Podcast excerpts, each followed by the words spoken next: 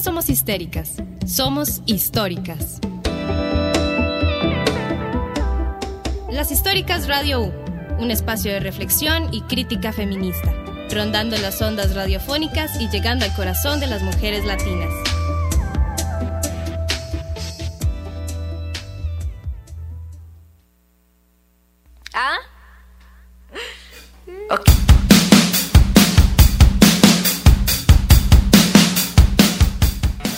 Muy buenos días a todos y a todos los que nos escuchan a través de la frecuencia de Radio U. Estamos muy felices de tomar los micrófonos, de darle voz a la historia y de poder compartir con ustedes el contenido que hemos estado preparando. Durante la próxima hora vamos a construir juntas un espacio lleno de acompañamiento, información, rebeldía y sobre todo muchísima sororidad. Para este programa hemos querido traer a la cabina el tema de afrofeminismo y feminismo decolonial.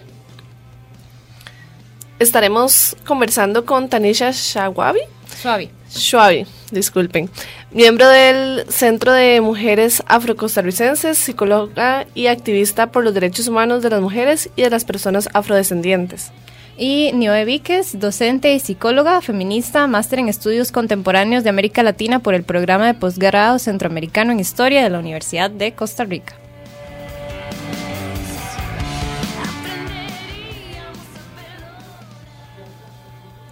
Saludos a Emanuel en Controles y acá en cabina de Radio U 101.9 FM. Te saludan Catherine y Marialba.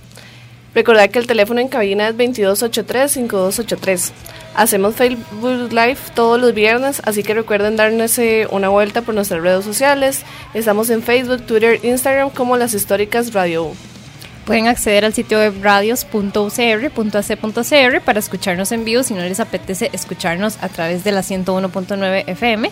Y si quieren escuchar programas anteriores, visiten nuestro Spotify, ya estamos por ahí. También tenemos Apple Podcast y pueden darse una vuelta por nuestro Instagram TV. Y como saben, todos nuestros programas se realizan en vivo. Después de cada intervención debemos editarlos, sintetizarlos. Eso nos toma un par de días. Eh, por lo que todos los martes y miércoles estaremos actualizando contenidos en nuestras plataformas digitales. Así que estén pendientes.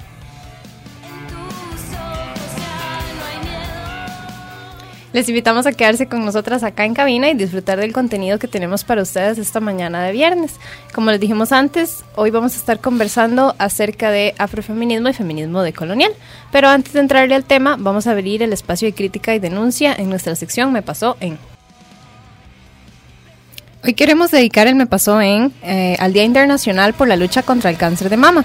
Por iniciativa de la Organización Mundial de la Salud, cada 19 de octubre se establece el día para recordar esta lucha con el objetivo de crear conciencia y promover que cada vez menos eh, cada vez más mujeres, perdón, accedan a controles y diagnósticos, tratamientos oportunos y demás sobre este tema.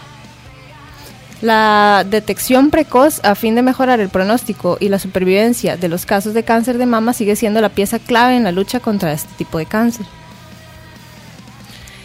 El cáncer de mama es más frecuente en las mujeres tanto en los países desarrollados como en los países en desarrollo.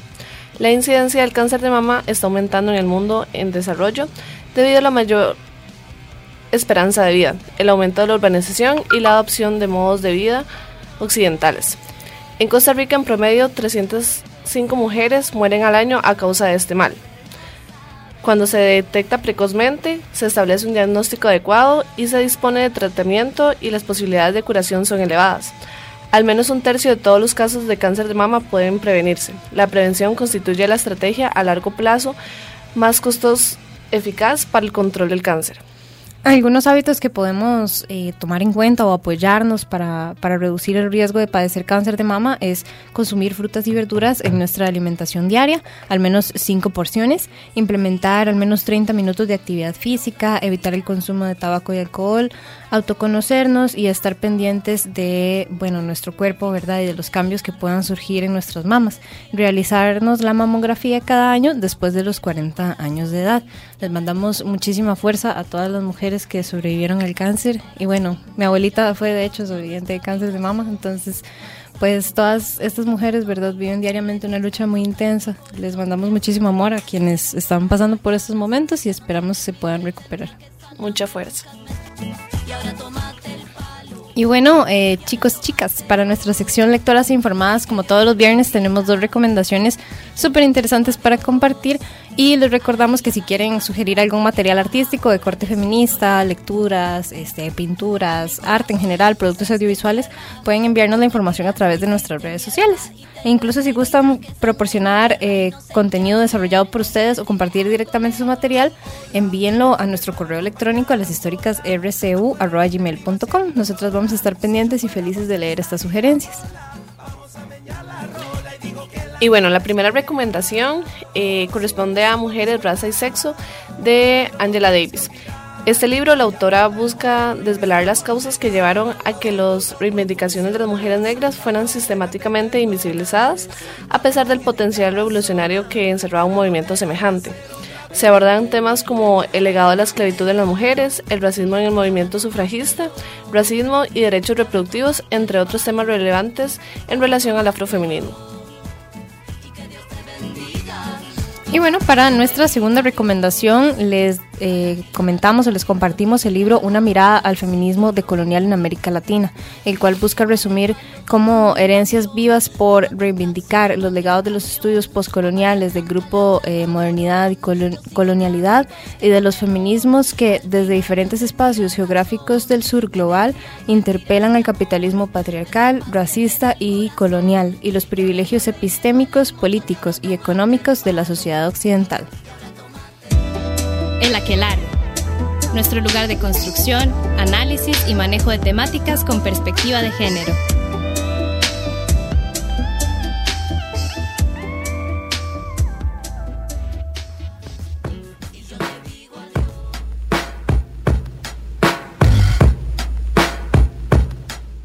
Les agradecemos a todas y todos por continuar con nosotros. Como les dijimos, el día de hoy estaremos hablando sobre afrofeminismo y feminismo decolonial. Para compartir más sobre este tema, nos acompaña el día de hoy Tanisha, que es miembro del Centro de Mujeres Afrocostarricenses, psicóloga, activista por los derechos humanos de las mujeres y de las personas afrodescendientes. Ella nos va a estar acompañando eh, por llamada telefónica y tenemos hoy por acá en cabina a Nioe. Nioe, sí. Ella es docente y psicóloga feminista, es máster en estudios contemporáneos de América Latina por el programa de posgrado centroamericano en historia de la Universidad de Costa Rica. Bienvenidas. Muchas gracias. Y bueno, para comenzar la entrevista nos encantaría que cada una de ustedes nos mencionen cuáles son sus enfoques del activismo y que busquemos un poco más a quien que podamos ubicar un poco más a quienes nos están escuchando eh, sobre sus campos de acción e investigación. Entonces, si quieres, puedes comenzar vos. De acuerdo, está bien. Eh, muchísimas gracias por la invitación. Justamente eh, cuando estaba pensando en venir aquí a compartir con ustedes, pensaba que, que es muy importante entender quiénes somos también para entender cuáles son nuestros sentires y nuestras luchas, ¿verdad? En mi caso, creo que podría decir que mis sentires y mis luchas vienen del hecho de, haber sido, de haber crecido como en esta sociedad patriarcal, en un cuerpo que es, eh, que es visto, que es nombrado como un cuerpo de mujer, ¿verdad? Y que por lo tanto es violentado también en esta sociedad patriarcal.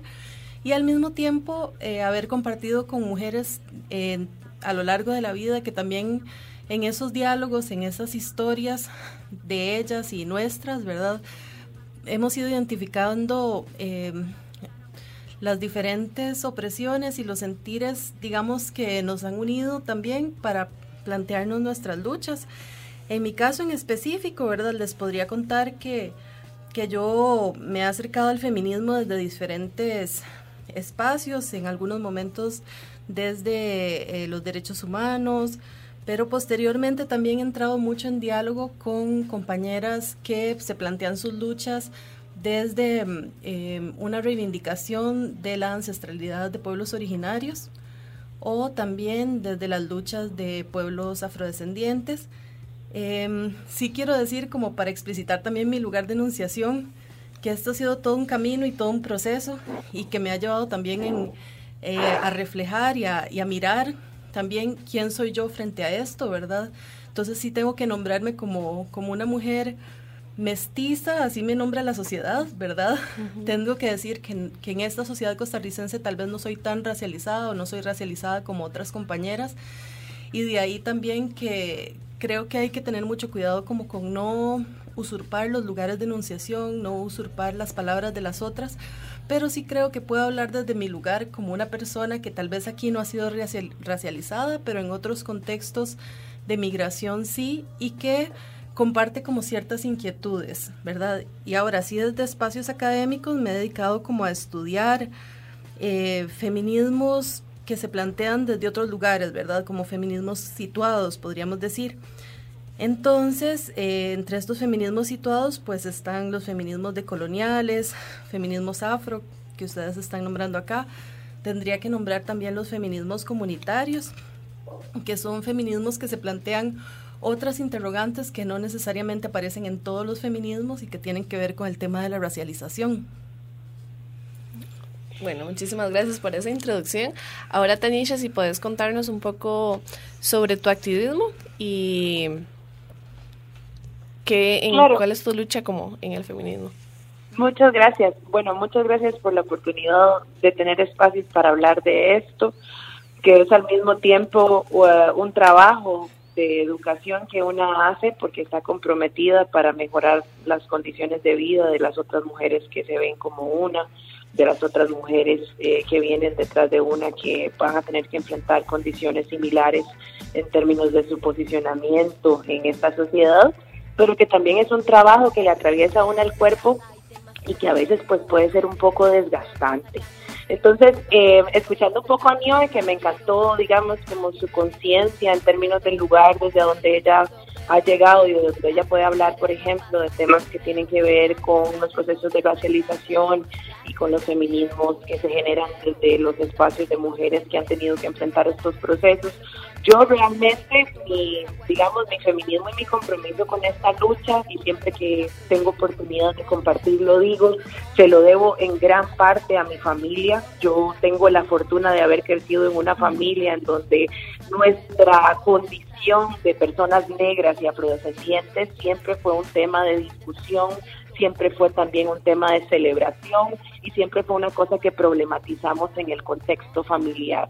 Entonces yo desde que tengo memoria entendía que tenía una condición distinta, digamos, al del resto de las personas y que mucho de cómo iba a experimentar eso en el mundo tenía que ver con procesos históricos de discriminación eh, a los que habían sido sometidas las personas que vinieron antes que yo y de las cuales descendía. Entonces ese sentido como de pertenencia en términos, digamos, de lo que implicaba como ser una persona negra, lo desarrollé desde muy pequeña en, en el contexto familiar, digamos, en el que en el que crecí. Eh, desde muy niña, digamos también eh, a partir de esa formación, pues problematizaba algunas cosas que tal vez otras personas no hubieran problematizado de manera tan profunda, como las manifestaciones, por ejemplo, del racismo en el sistema educativo a través de la lectura, digamos, de Cocorí, eh, mucho, digamos, de mi primer acercamiento al activismo tal vez formal o de alguna manera más oficial, tiene que ver con ese primer recurso de amparo que a los 10 años eh, eh, puse para eh, evitar la lectura obligatoria de ese texto. Y pues también por mi lugar en mi familia siempre he sido una persona altamente vocal, yo soy la primera persona de una generación en mi familia, entonces siempre tenía como también este, este esta condición digamos de, de no ser de las que de las que se callaban las cosas en mi casa también y a partir, digamos, como de los encadenamientos que fueron haciendo tanto mis tías, mi tía Shirley, que fue la que escribió Rotundamente Negra, y mi mamá, que fundó el Centro de Mujeres Afrocostarricenses, siempre estuve acercada a espacios de activismo de mujeres afrodescendientes a lo largo de toda América Latina. Estuve aquí en la que fue la segunda reunión de la Red de Mujeres Afro-Latinoamericanas y Afrocaribeñas en el 96 o 97, yo tenía tal vez solo 12 o 13 años, pero entonces también desde ahí desarrollé eh, en ese momento como, como tal vez desde la posición de hija, eh, estas relaciones con muchas mujeres líderes del feminismo negro en América Latina, desde Centroamérica hasta Suramérica y el Caribe. Yo creo que la digamos, eh, la cuestión de la, de la diáspora en las personas afrodescendientes y esa sensación de que somos una comunidad que trasciende muchísimas veces las fronteras nacionales y regionales impuestas eh, digamos desde la oficialidad, permite generar como esos encadenamientos eh, transnacionales y regionales en los movimientos por la defensa de los derechos. y creo que mucho, digamos, de, de mis aprendizajes vinieron a partir de ese acercamiento con la red y de tener posibilidades de escuchar desde pequeña a feministas negras de aquí de Costa Rica, pero también de otras de otras latitudes. Yo realmente no he sido una persona que me he dedicado, digamos, a academizar eh, estos conocimientos que tengo, sino que un poco mi experiencia viene de dada por la experiencia que me atraviesa el cuerpo como mujer negra, dada por la experiencia también, como les digo, de tener esas posibilidades de relacionamiento con otras feministas eh, negras a lo largo de, de, mi vida y viene definitivamente también dada por un compromiso personal que parte de eh, reconocer mi negritud como una cuestión que no solamente me genera en esta sociedad algunas desventajas, sino que me genera profundo orgullo y de reconocer también eh, esa posición eh, que, en la sociedad se me ha dado como mujer como una cuestión, digamos, también que quiero experimentar en en, en la profundidad, digamos, como de su, eh, de su, eh, de su, de su esplendor y de lo que puedo, digamos, representar en el contexto de la sociedad sin ser ah, como atada por, por esas cadenas que nos ha dejado el, el, patriarcado. Entonces, yo creo que es mucho, digamos, como de un desarrollo personal, mucho de educación, digamos, propia a través de la, de la experiencia y mucho del lugar de enunciación propio que he decidido tener como mujer negra en esta sociedad, de no callarme y de representar de manera activa y consciente eh, las las diferentes condiciones que me pasan por el cuerpo. Muchísimas gracias, Daisha. Y bueno, cuando hablamos de feminismo, es una, perdón, innegable la necesidad de reconocer que hay un solo feminismo. Eh, tampoco hay una sola forma de vivirlo, por lo que se consideran ustedes, ¿por qué consideran ustedes que es importante hacer estas distinciones interseccionales desde el discurso del feminismo? Eh, bueno, en mi caso, justamente me parece que eh, al igual que, o tal vez de manera similar a lo que está relatando Tanisha, la pregunta por estos otros feminismos eh, viene de encuentros y viene de interlocuciones y también como de cuestionamientos a partir de esos encuentros. En mi caso, de experiencias de encuentro con mujeres Bribri en Talamanca en un inicio, después con compañeras de diferentes países de América Latina en el Departamento Ecuménico de Investigaciones, donde estuve trabajando varios años, y em, también con, de otros, otros muchos encuentros en el camino. Ahora, la pregunta sobre por qué feminismos y no feminismo a mí me parece muy importante. Me parece que justamente una de las cosas que plantean estos otros feminismos es la necesidad de cuestionar esa, esa mirada única sobre el sujeto mujer que a veces nos presentan algunos feminismos eh, que desde estas perspectivas se nombran hegemónicos, ¿verdad?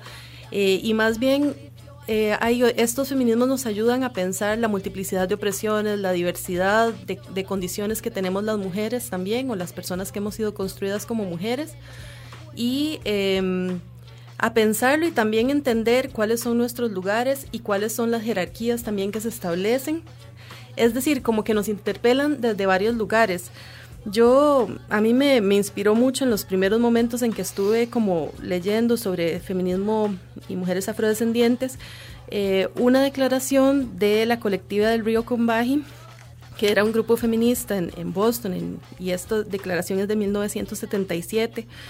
Y ahí hay una parte que a mí me, ha marcado mucho, me, me, ha llamado mucho y quería como compartirles. Dice así, la declaración más general de nuestra política en este momento sería que estamos comprometidas a luchar contra la opresión racial, sexual, heterosexual y clasista, y que nuestra tarea específica es el desarrollo de un análisis y una práctica integrados basados en el hecho de que los sistemas mayores de opresión se eslabonan.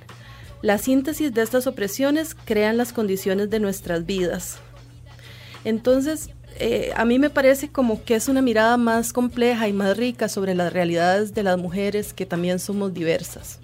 De las personas que, que somos nombradas mujeres, tampoco, bueno, yo por lo menos no, no comparto una mirada esencialista sobre la mujer, me parece que somos construidas socialmente como mujeres, pero eh, somos diversas también y necesitamos también entender que esa diversidad necesita también diferentes análisis y diferentes acciones y que no podemos pensar un solo feminismo como algo que eh, explica todas las realidades de todas las mujeres. Y bueno, por tu parte, Tanisha, ¿querés agregar algo?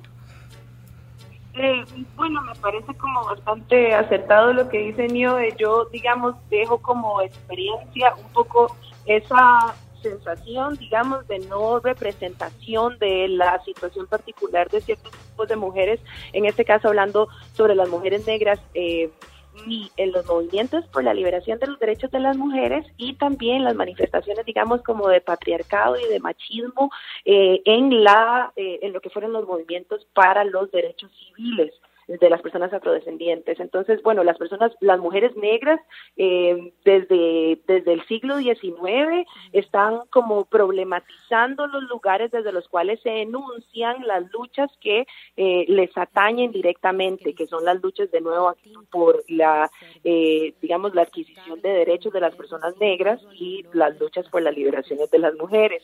La idea, digamos, central es que en las luchas por las liberaciones de las mujeres, las luchas, digamos, específicas, en las que se centra el feminismo han estado muy determinadas por las condiciones socioeconómicas en muchas oportunidades de las mujeres que han liderado ese movimiento y definitivamente por su condición racial. Entonces, cuando las mujeres estaban peleando por obtener el voto, las mujeres negras ni siquiera habían logrado ser reconocidas como ciudadanas, eh, muchas en sus respectivos países. Entonces, hay, ha, ha habido tradicionalmente como una desconexión entre las cosas, digamos, o las demandas que se plantean desde ciertos sitios en particular eh, del feminismo y las necesidades reales de muchos grupos de mujeres eh, que no se ven simplemente representadas por eh, las luchas particulares que se han, digamos, como levantado como estandartes de la causa feminista. Por otro lado, como les decía, las manifestaciones de violencia de género presentes en los movimientos antirracistas, que también son claras, y digamos como esta eh, eh, esta sensación de que los liderazgos en las luchas eh, contra el racismo han sido tradicionalmente ocupados por hombres que las mujeres, por ejemplo, en algunos casos, en, por ejemplo, lo que fueron los movimientos de los 60 y 70 de las panteras negras y eh, los movimientos como la, la, NAACP, eh, en la mayoría de las posiciones de liderazgo estaban ocupadas por hombres y existían dentro de los propios movimientos manifestaciones de violencia, digamos, de género, como por ejemplo el acoso y el abuso sexual y todas estas cosas. Entonces, las mujeres negras tradicionalmente han estado buscando, digamos, movimientos que puedan representar la complejidad de la vivencia que implica estar atravesada por las que yo diría son posiblemente las dos condiciones que determinen de manera más clara la estructuración, digamos, social, que son la condición de género y la condición de racialización. Bueno, y aquí en tercer orden la condición de clase, ¿verdad? Entonces, en 1989, cuando Kimberly Crenshaw habla de interseccionalidad, eh, se refería específicamente a las formas en las que estos tres, estas tres condiciones atraviesan específicamente los cuerpos de las mujeres negras y cómo, eh, digamos, hay una confluencia entre, eh, digamos, entre los factores eh, para generar una, unos tipos de discriminación que son bien específicos a la, a la experiencia de ser mujer negra.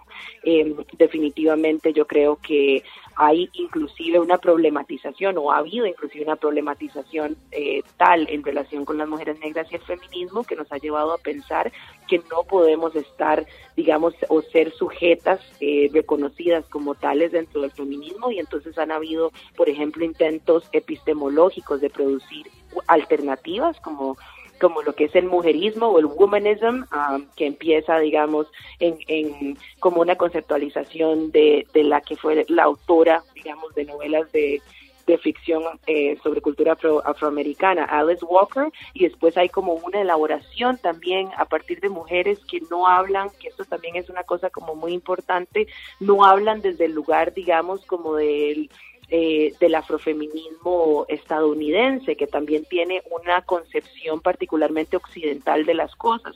Entonces han habido desarrollos alrededor, digamos, del mujerismo, como el mujerismo africanista, que habla de las experiencias y cómo las experiencias pueden ser distintas para las mujeres, también en contextos que son distintos a los del primer mundo, en términos también de eh, la vivencia en unas sociedades que tienen ciertas condiciones socioeconómicas eh, y ciertas condiciones culturales también distintas a las que podrían ser eh, las de las mujeres en Estados Unidos. Y creo que sí, definitivamente siempre ha sido como este eh, digamos, este transcurso eh, de tratar de enunciarse desde un lugar propio y de generar alternativas de discurso que sean propias y que representen los intereses específicos de las mujeres negras, algunas veces dentro de los movimientos ya establecidos, algunas veces buscando si es que tenemos que generar nuestros propios movimientos.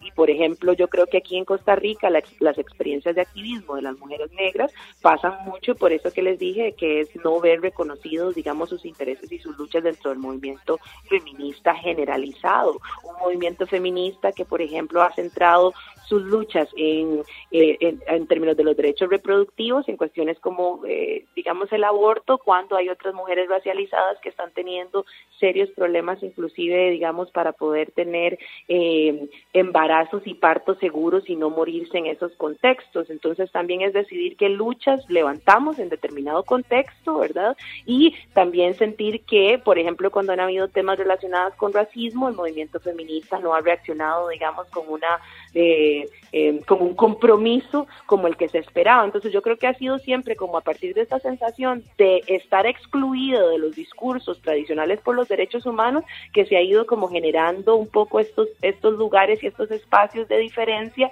en donde el activismo de las mujeres negras habla de una condición específica de ser mujer negra, pero también habla de las condiciones de todas las mujeres y levanta las banderas de las luchas de todas las mujeres, desde un feminismo que nos incluye a todas.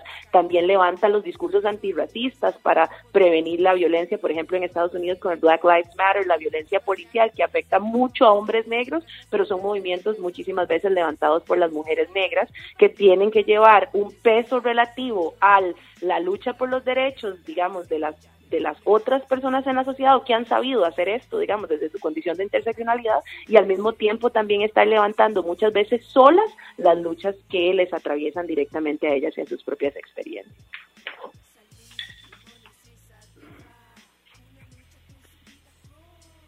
Yo creo que a partir de mi experiencia podría decir que en los diálogos con las compañeras hemos logrado eh, cierta sensibilización en, compañeras feministas que tal vez en sus inicios estaban eh, planteándose desde los temas que tradicionalmente se asocian con feminismo, ¿verdad? Pero que poco a poco en los encuentros con mujeres indígenas, por ejemplo, eh, bribris, mayas, chincas, eh, también se van sensibilizando y van adquiriendo otras, otros compromisos, digamos, que tienen que ver en algunos casos con defensa del territorio, ¿verdad?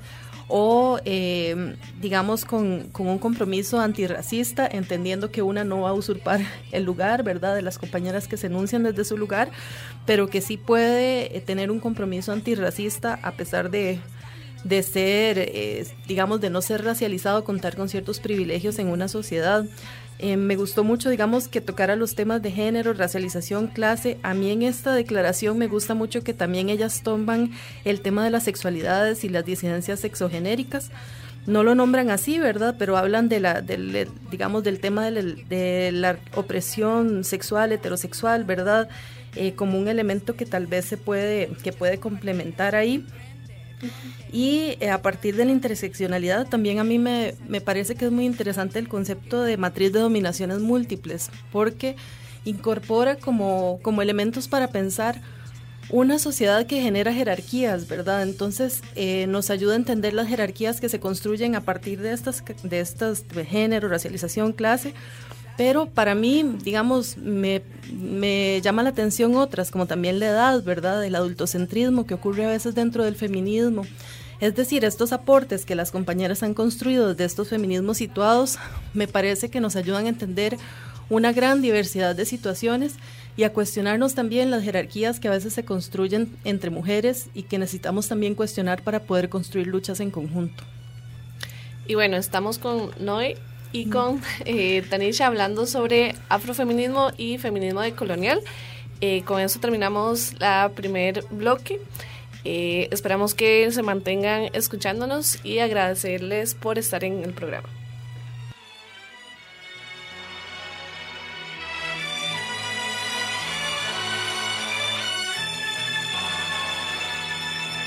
No puedo y no quiero dormir de la rabia.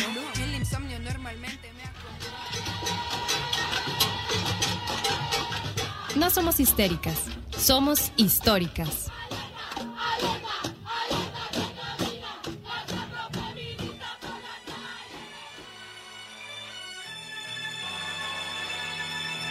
No puedo y no quiero dormir de la rabia, no. El insomnio normalmente me acompaña, bro.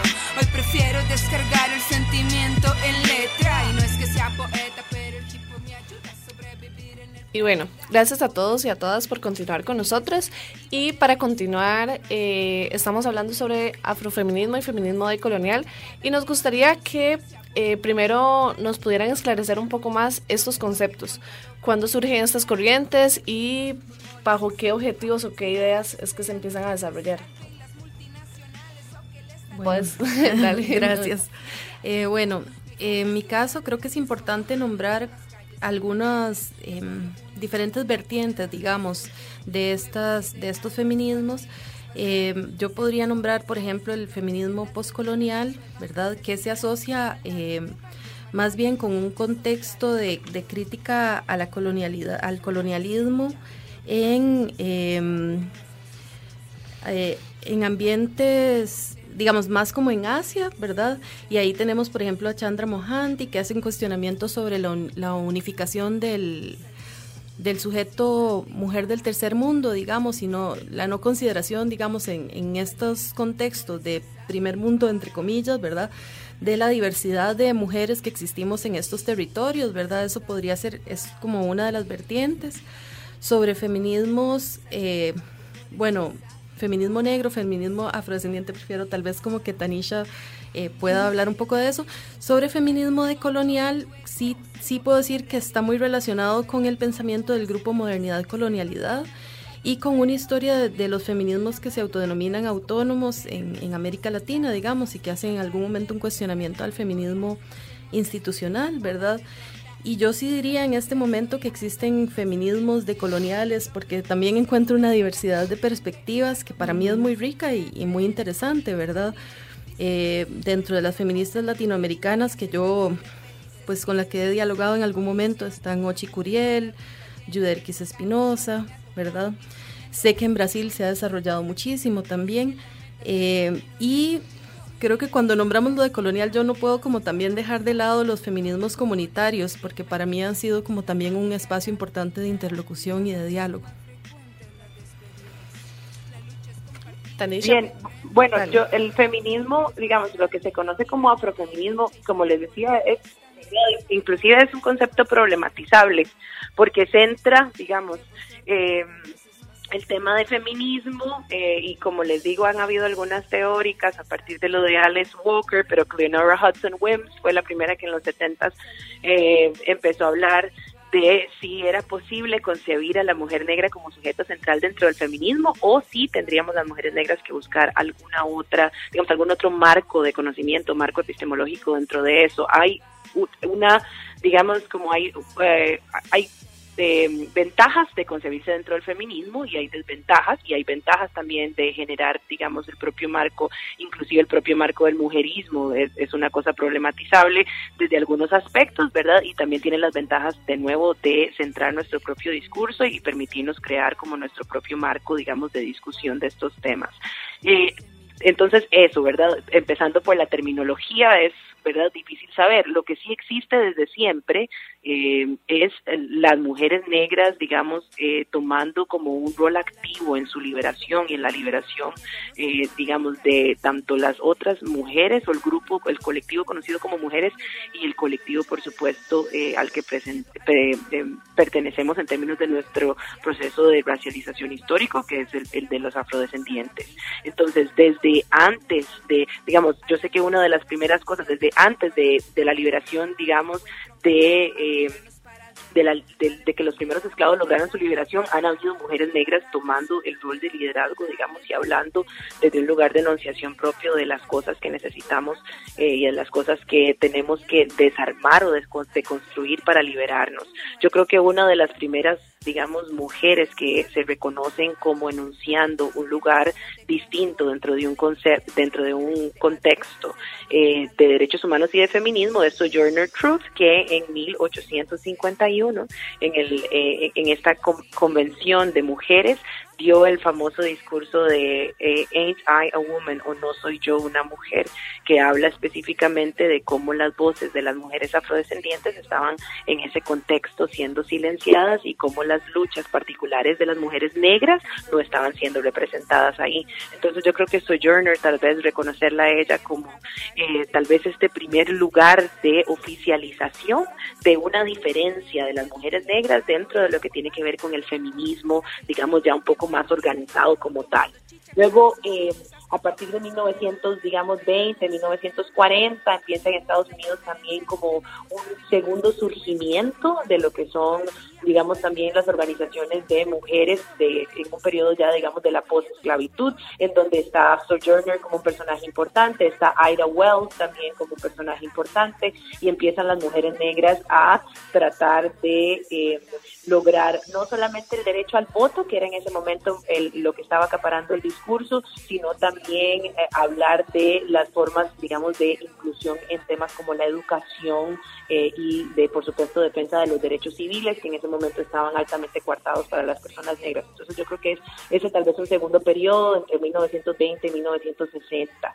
Eh, también como personaje relevante en ese tiempo estaba Rosa Parks, que antes de, digamos, el, la famosa acción de decidir no levantarse y no ceder su lugar en el, en el autobús, era una mujer que ya estaba comprometida con luchar, eh, por ejemplo, en relación con los temas que tienen que ver con violencia sexual hacia las mujeres racializadas y cómo había una impunidad, digamos, de la, violencia sexual eh, que se ejercía a, a sobre las mujeres negras. Entonces Rosa Parks ya tenía como este, eh, digamos, eh, este antecedente también de esta lucha de las mujeres negras eh, dentro de lo que se puede considerar, digamos, tal vez como esta segunda ola y que ya empezar a hablar un, poco como los temas de violencia sexual. Luego en los 60s y 70s las mujeres negras son cruciales en todo lo que tiene que ver con la lucha por los derechos civiles, en las luchas, digamos, relacionadas con la el final de la segregación en los Estados Unidos, entonces había mujeres negras ocupando lugares de liderazgo dentro de los movimientos civiles, como les hablé de las Panteras Negras.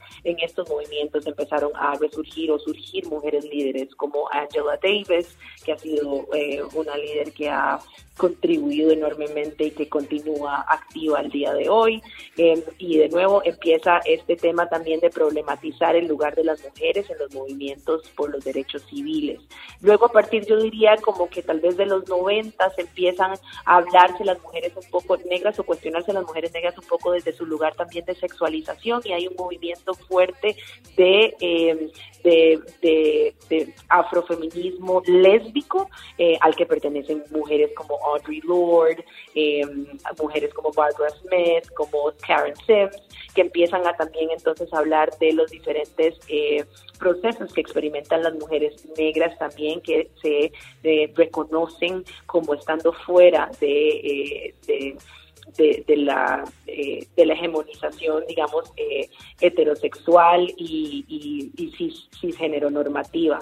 Y a partir de ahí yo creo que, digamos, en la época reciente, en años recientes, han, han habido una cantidad de mujeres que han eh, tenido eh, posiciones importantes y relevantes socialmente para, para hablar, digamos, de, de estos temas. Eh, en los Estados Unidos está eh, han habido mujeres como Rina Walker, está Brie Newsom, eh, hay varias mujeres y a nivel de América Latina, digamos, está también la organización fuerte de las mujeres alrededor de lo que es la red de mujeres afro-latinoamericanas y afrocaribeñas, que reúne diferentes eh, líderes, mujeres negras de diferentes países. Berta Arzú de Honduras fue una de las líderes de la red de mujeres. Ahorita eh, el liderazgo de la red se encuentra en, en Bolivia, ¿verdad? Y lo ejerce eh, una mujer afroboliviana. Entonces, definitivamente, yo creo que las mujeres negras han encontrado, digamos, a lo largo de su historia, eh, muchas referentes eh, en diferentes momentos, hablando desde diferentes lugares y posicionando siempre esta necesidad de entender cómo las diferentes o los diferentes esquemas de discriminación social afectan particularmente a las mujeres negras en los contextos del feminismo y cómo los efectos del sexismo, el machismo y el heteropatriarcado se manifiestan también dentro de los movimientos antirracistas eh, para excluir a las mujeres negras muchísimas veces también de estos discursos. Con esta parte del bloque del programa, queríamos saber la opinión de ustedes, eh, ya que, como saben, eh, se aproxima el 12 de octubre el mal llamado Encuentro de Culturas y nos gustaría saber su opinión ante esta falsa conmemoración y eh, qué cuestionamiento central deberíamos generarnos en torno a esta fecha. Bueno, por mi parte, yo diría que, que es importante pensar cuando pensamos en esta, este eufemismo, ¿verdad?, del encuentro de culturas, em, considerar que, que realmente hay muchísimas cosas de la historia de nuestro país y, y, de la historia de los países de América Latina que se consideran a veces como, como parte de un pasado remoto, como que ya no tienen influencia en nuestra realidad en este momento. Y creo que eso es de las primeras cosas que hay que cuestionarse, ¿verdad? ¿Por qué eh, los pueblos originarios siguen en su lucha por la defensa de la tierra, por ejemplo? ¿Por qué las personas siguen siendo racializadas en este contexto de maneras muy claras, digamos, estructurales o también de maneras más sutiles o más simbólicas, ¿verdad? Creo que esos son todavía eh, cosas que tenemos que pensar y, que justamente es, es, como uno de los llamados que hacen eh, las feministas, algunas feministas decoloniales y comunitarias también, a pensar eh, en esa continuidad histórica, digamos, romper esa idea de que lo que está pasando ahora no tiene que ver ya con el pasado, que eso es algo que ya ocurrió, ¿verdad? creo que hay un tema que es importante y es el tema de la construcción de la identidad nacional, o sea, de la construcción de los estados-nación, la creación de los estados-nación en América Latina. Se construye también una idea de identidad nacional que varía de a veces de un país a otro, ¿verdad? Y que en el caso costarricense es, es sumamente eh, blanqueada, podríamos decir, ¿verdad? Como esta idealización de una Costa Rica pacífica, lo que ya conocemos, pero también que niega toda la existencia de las personas indígenas, de las personas afrodescendientes, y que solo muy recientemente se ha empezado a cuestionar, pero que todavía es mayoritaria, ¿verdad? Como un imaginario social, digamos. Eh, bueno, yo creo que sí, ha sido también mucho, mucho por las luchas. Bueno, yo, yo primero decir que soy un poco optimista, digamos, en términos de la cantidad de avances que yo he visto solo en los, digamos, en los años que tengo yo de, existir en este planeta. O sea, del aquel, el, aquel segundo encuentro de la red de mujeres afro-latinoamericanas y afrocaribeñas en el 96, 97, eh, en donde se decidió utilizar el 25 de julio como Día de la Mujer Negra en, América Latina y el Caribe y lo que la relevancia que tuvo en ese momento, digamos, al nivel de la cultura general que parecía ser poca y lo que, por ejemplo, en los últimos años, una vez la cantidad de personas, digamos, conscientes de, eh, de este tipo de cosas, digamos, o de por lo menos la necesidad de hablar y cuestionarse desde estos lugares, yo creo que eh, es importante. Creo que el mérito está mucho en los activismos de mujeres que vinieron antes y personas que han estado levantando estos discursos por mucho tiempo ya. Eh, definitivamente ha habido un cambio, digamos, en la oficialidad del discurso, en lo que tiene que ver con el 12 de octubre. Todavía cuando yo estaba en la escuela hablábamos del encuentro de culturas eh, digamos, como una cuestión sin problematizarse. Celebrábamos a Cristóbal Colón como una figura que era, eh, digamos, de celebrar en términos de el impacto que había tenido en la conformación eh, de, de, nuestra cultura actual y en los últimos años, pues por supuesto que se ha problematizado eso y, se ha entendido muchísimo más el proceso de colonización como lo que fue, que fue un proceso de esclavización eh, de personas, eh, tanto las personas africanas que vinieron aquí como las personas indígenas y los pueblos originarios que se vieron arrebatados, digamos, no solamente de sus riquezas, sino de sus vidas eh, y que fueron, digamos, utilizados eh, en esos contextos de, de, esclavización y colonización, eh, digamos, de maneras eh, que, ahorita, que ahorita serían impensables. Entonces yo creo que ya hemos avanzado un poco en el discurso. La gente no ve, digamos, el 12 de octubre como lo que se veía antes y yo creo que ese tipo de cosas son importantes y que tienen que ver con, como les digo, con el trabajo de personas que han venido hablando de estos temas por mucho tiempo.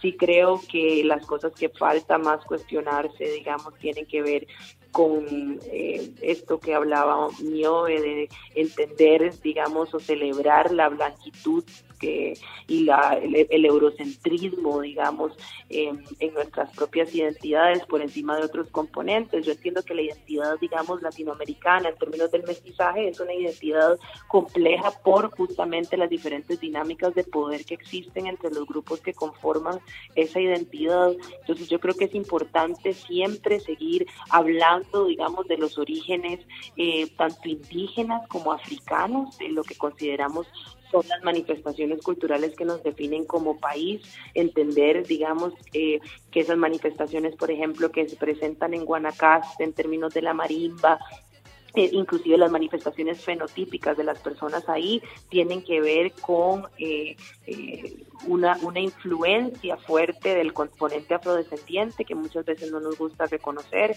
tiene que ver con entender cuántos y en dónde y en qué condiciones están los pueblos indígenas aquí también en Costa Rica, ¿verdad? Tiene que ver con darle voz a esas personas para que puedan también levantar sus luchas y no, digamos, tener que ser representados por otras personas que no eh, ocupan esos lugares eh, tanto simbólicos como reales eh, de racialización que, que marcan, digamos, las experiencias y las vivencias de, de esas personas. Entonces creo que hay, trabajo por hacer, digamos, en términos también de, de, sacarnos todavía de lo que yo considero es un eurocentrismo muy fuerte que como país nos, nos hace querer colocarnos por encima de otras eh, de otros estados, naciones en nuestro contexto inmediato que pueden tener un componente más visible, digamos, de ese mestizaje. Creo que hay que desterrar ese ese imaginario blanco de Costa Rica como distinta al resto de los países centroamericanos, al resto de los países latinoamericanos porque tenemos un componente europeo, digamos, exaltado. Ese, yo creo que ese, ese imaginario es fuerte todavía en la mayoría de, procesos y creo que pasa también por, por eh, entender qué es lo que validamos de nuestra propia cultura y de nuestro propio ser. Creo que hay un trabajo también de, de educación que es importante impulsar para que las personas, así como ya entendimos que el 12 de octubre no era un encuentro de culturas, las personas entiendan también que eh, estos temas de racialización no están tan externos eh, a ellos, ¿verdad? Sino que son cosas que también les tocan directamente. Eh, como dijo Nioe, bueno, ella que lo ha tenido posibilidad de experimentar desde las migraciones, pero definitivamente aquí en Costa Rica las personas que se consideran blancas y que defienden muchísimas veces el concepto histórico de lo blanco, son personas que en otros contextos serían racializados y creo que también hay como una falta también como de autoconocimiento, eh, creo que es un tema que tiene que ver con la identidad también eh, y que, son cosas que hay que trabajar, como les digo, digamos, como desde lo educativo, pienso yo, para que las personas puedan ir cada vez entendiendo más eh, los diferentes grupos los diferentes elementos que integran lo que conocemos ahora como la cultura de welfare costarricense sobre esto me, me, parece, no sé, tal vez como desde la experiencia, ¿verdad? De una persona que no es racializada en Costa Rica, pero que, que digamos que sí en, en las interpelaciones con las compañeras, en algunos momentos eh, nos hemos planteado la pregunta, ¿verdad? Eh, no sé, hablando con compañeras del movimiento afro, ¿verdad? O afrofeministas que decían, bueno, ¿y usted le interesa esto, pero usted es mestiza y por qué? y, y y por qué tiene que ver usted en esto, ¿verdad? De apropiación, inclusive. Ajá, de apropiación. Y tal vez la pregunta era como, como amable y linda en el sentido de, mírese en el espejo, usted quién es frente a esto, ¿verdad? Y a mí eso me movió mucho y en realidad todavía me mueve y me parece que en discusiones con otras compañeras sí, sí hemos encontrado que muchas veces lo mestizo en nuestras sociedades es como lo hegemónico que no se nombra, es como lo normal, entre comillas, ¿verdad? Entonces la gente no se mira, no se mira que su ser mestizo o su ser no racializado lo ubica en un lugar de privilegio en muchas ocasiones o le evita vivir ciertas violencias que se viven cuando, cuando su fenotipo, digamos, en esta sociedad costarricense eh, le permite a la gente racializarlo, ¿verdad? Entonces sí creo que es importante mirarnos y en diálogos con compañeras decíamos, bueno, pero ¿por qué pensar lo mestizo como lo que no es, ¿verdad? Y no como algo que incluye, Es parte. que es parte, que incluye lo indígena, que incluye la herencia afro, obviamente sin querer apropiarnos, ¿verdad? Pero sí sentir que nosotros no estamos separados de esta historia, que nosotras y nosotros somos el producto de esta historia de, de opresiones y de violencias y que estamos viviendo en un momento en el que también necesitamos reconocer eso, mirarnos, entender. Eh, algunas compañeras decían en algún momento que, que los mestizos y mestizas somos hijos de la violencia sexual, ¿verdad? Hacia las mujeres indígenas y a nosotros nos parecía muy fuerte como esa expresión, pero decíamos, claro, es que nosotros venimos de una historia de violencia que también tenemos que mirar, o sea, no podemos quedarnos como si esto no tiene que ver conmigo, la, los procesos de racialización no tienen que ver conmigo, no tienen que ver con nosotras y nosotros porque venimos de esta historia y porque también podemos establecer ciertos compromisos también. Bueno, agradecerle a Tanisha y a Neoy porque estuvieron el día de hoy compartiendo con nosotros eh, saberes respecto al afrofeminismo y el feminismo decolonial. Esos son temas bastante extensos y desafortunadamente pues apenas pudimos darles una pincelada, pero espero que pues tanto ustedes oyentes como acá en cabina podamos aprender más sobre esos temas, saber que no solo hay un feminismo, como lo decía Noé, y eh, agradecerles a quienes nos estuvieron acompañando el día de hoy. Ya casi regresamos con la agenda, pero siguen nuevamente agradecerles a ambas por estar acá con nosotros y compartir estos saberes. Muchas gracias. Muchas gracias, hasta luego y que tengan todos un día de reflexión mañana sobre lo que decía Niobe, que es las formas en las que se intersectan diferentes elementos para producir lo que conocemos como la cultura, digamos, latinoamericana en un contexto más grande y nacional en un contexto como más inmediato, cuáles son los diferentes eh, componentes de eso y cuáles son las relaciones que existen entre esos componentes y cómo todo eso es parte también de la identidad y de cómo la manifestamos en el día a día. Muchísimas gracias. Camina fiel a tu esencia.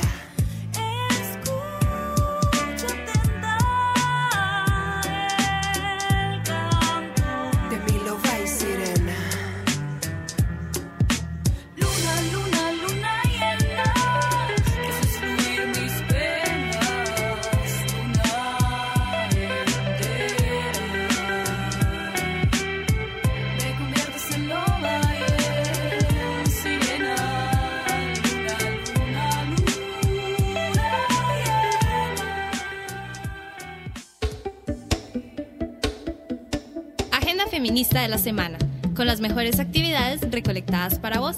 Anímate a salir con tus compas y a disfrutar. Para la, para la agenda feminista de esta semana, eh, les vamos a compartir brevemente varias actividades que van a estar pasando. El 19 de octubre va a haber un Girl Power a cargo de eh, Querida Diaria. Van a ser actividades que es- estarán pasando en Amol Solar el 19 de octubre. La entrada general cuesta 4 mil colones. Eh, pero si se juntan dos amigas, la entrada les va a quedar en 3 por 10 mil colones. También regresa la obra de teatro Entregas, dirigida por Noelia Cruz, en su segunda temporada del 24 de octubre al 10 de noviembre. Pueden buscarla en Facebook, la página La Cuadrilla, y pueden adquirir las entradas en preventa. Tenemos un par de actividades más que vamos a estarlas colgando en nuestras redes sociales, eh, por si quieren como enterarse de lo que va a estar pasando durante estas semanas. Y bueno, eh, queremos agradecerles por habernos escuchado el día de hoy. Eh, agradecerles a toda la producción, controlistas y sobre todo a ustedes que nos abren el espacio. Les aconsejamos estar pendientes de nuestras redes sociales, ya que durante el fin de semana estaremos publicando contenido sobre nuestro primer evento oficial de las históricas. Es un evento que estamos preparando con mucho cariño y mucho trabajo, así que pues estén pendientes. Habrán muchísimos talleres y espacios de gestión y aprendizaje. Eh, estén pendientes de las redes sociales y bueno, recordarles que eh, durante el próximo programa estaremos hablando acerca del transfeminismo en el marco del Día Internacional de la Acción por la Despatologización Trans, el cual se celebrará el 21 de octubre. Eh, así que no olviden sintonizarnos el viernes a las 8 de la mañana por Radio U en la 101.9. Nos escuchamos.